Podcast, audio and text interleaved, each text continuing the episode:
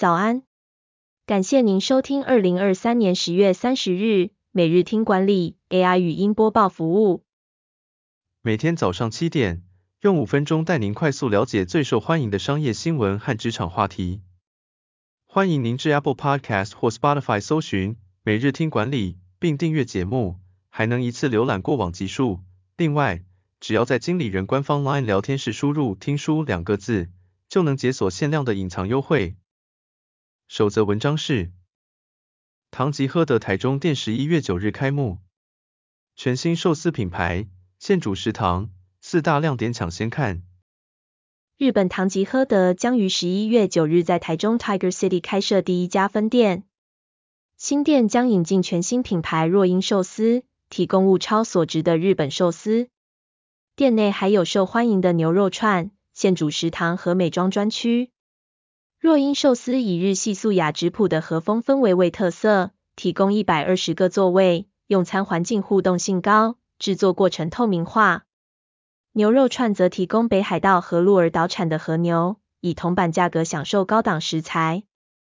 现煮食堂则提供各式日本现煮面食，让顾客能随时来碗热腾腾的泡面。美妆专区则不定期与日本美妆品牌线上连线。讲解美妆保养产品的特色和使用方法。第二则要带您关注，永丰金股东干政，遭金管会重惩一千万。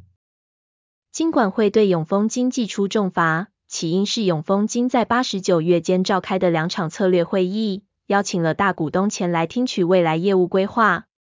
金管会认为股东干政之举有公司治理欠佳，相关内部控制未能有效运作的事实。因此，对永丰金开罚新台币一千万元罚锾，同时董事长减薪百分之三十，为期六个月；永丰银行法务处处长则减薪百分之三十，为期六个月。第三则新闻是，反应慢半拍。彭博社分析，苹果斥三百亿投入研究，追赶对手，下一步如何拓展 AI 版图？苹果正投资十亿美元发展 AI 功能。但在最近的开发者大会上，并未提及 AI 进展。彭博社分析，背后原因是苹果感到措手不及，正在努力追赶 AI 浪潮。苹果的 AI 团队正在开发生成式 AI 模型，可能会成为二零二四年 Siri 的一部分。另外，苹果也专注于将 AI 整合到新版本的 iOS 系统中，也包括整合到更多应用程式里，像是 Apple Music、Pages、Keynote。